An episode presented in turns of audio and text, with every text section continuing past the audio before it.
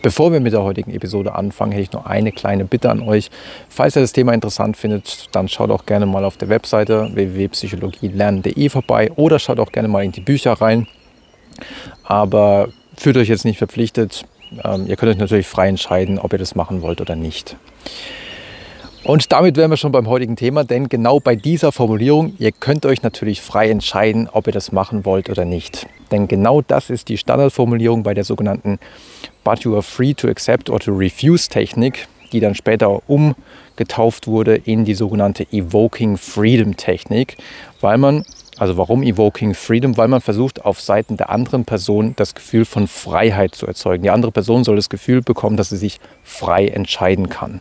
Und dafür ist nichts weiter nötig. Also die Technik ist wirklich eine der, also von all den wissenschaftlich erprobten Beeinflussungstechniken ist das vielleicht eine der einfachsten und gleichzeitig effektivsten. Es ist nämlich nichts weiter nötig, als nach einer Bitte, wie zum Beispiel, ähm, könnte ich mal eine Zigarette haben oder ähm, könnte ich ein bisschen Geld haben, damit ich mit dem Bus fahren kann. Also alles reale Szenarien, die in Studien schon erprobt wurden.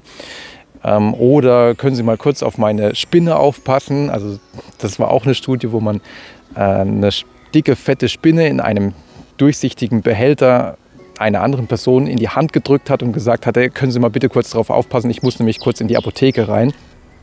Und wenn man in diesen Szenarien solche Sätze angefügt hat, wie zum Beispiel, aber fühlen Sie sich nicht verpflichtet oder, aber Sie können natürlich frei entscheiden, ob Sie das machen wollen oder nicht.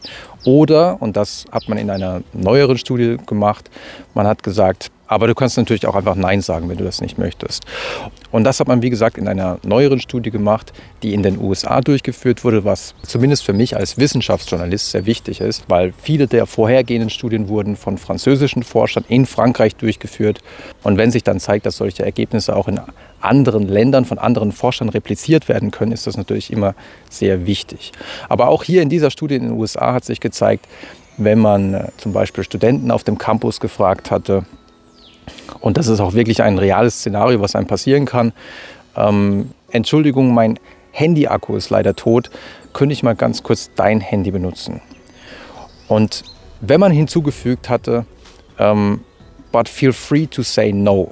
Also zu Deutsch könnte man sagen, aber du kannst natürlich auch Nein sagen, wenn du nicht möchtest.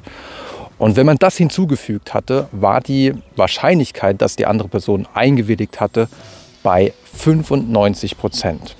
Also fast alle haben dann ihr Handy einer fremden Person gegeben, was nicht selbstverständlich ist, weil gerade dort, wo diese Studie durchgeführt wurde, in Baltimore, zu der Zeit die Kriminalitätsrate relativ hoch war und es wohl auch noch nicht allzu lange her war, dass es eine Serie von Diebstählen gegeben hatte. Und wenn man diesen Nachsatz, but feel free to say no, nicht verwendet hatte, dann waren es nur 45 Prozent, also weniger als die Hälfte, waren dann bereit, ihr Handy mal kurz auszuleihen. Natürlich hat man nicht in allen Studien solche großen Effekte gefunden, aber über viele Experimente hinweg mit mittlerweile über 18.000 Versuchspersonen hat sich immer wieder zeigen lassen, diese Technik funktioniert erstaunlich gut. Und der Grund ist wahrscheinlich, das vermuten die Forscher, dass in dem Moment, wo ich jemanden um einen Gefallen bitte, hat er natürlich so eine innere Widerspenstigkeit. Man spricht dann in der Psychologie von der Reaktanz. Man möchte nicht zu einem bestimmten Verhalten gedrängt werden. Und manchmal sind es ja auch Verhaltensweisen, die man nicht gerne zeigt, wie zum Beispiel eine Zigarette abgeben oder jemandem sein geliebtes Smartphone ausleihen. Wenn man aber gesagt bekommt, Sie können sich aber frei entscheiden, dann wird dieser Reaktanz wohl entgegengewirkt. Weil man bekommt ja gesagt, dass man sich wirklich frei entscheiden kann. Und dann hat man wohl nicht mehr so sehr das Gefühl, in seiner Freiheit eingeschränkt zu sein.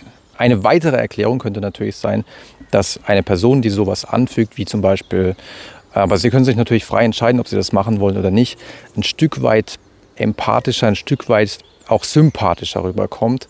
Allerdings sprechen die bisherigen Ergebnisse eher weniger dafür, sondern eher dafür, dass das Erzeugen von Freiheit oder beziehungsweise des Gefühls von Freiheit beim anderen deutlich entscheidender ist. Denn zum Beispiel konnte man in einigen Studien zeigen, dass in kollektivistischen Kulturen, wie zum Beispiel in China, die Technik weniger gut funktionierte, wie zum Beispiel in den USA oder in Frankreich, also in eher individualistischen Kulturen, wo es den Menschen wichtiger ist, äh, ihre eigene Freiheit zu haben und ja, ihre Unabhängigkeit zu haben. Und in diesen Kulturen, also in unserer Kultur auch in Deutschland, funktioniert die Technik anscheinend deutlich besser. Und das spricht ja wirklich dafür, dass das Erzeugen eines Freiheitsgefühls bei der anderen Person ein wichtiger Wirkfaktor ist.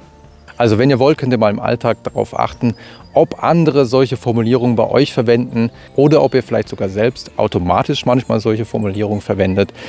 Ähm, weil manchmal hat man ja im Laufe seines Lebens schon quasi beiläufig und unbewusst erlernt, bei welchen Formulierungen die Erfolgsquoten besonders hoch sind.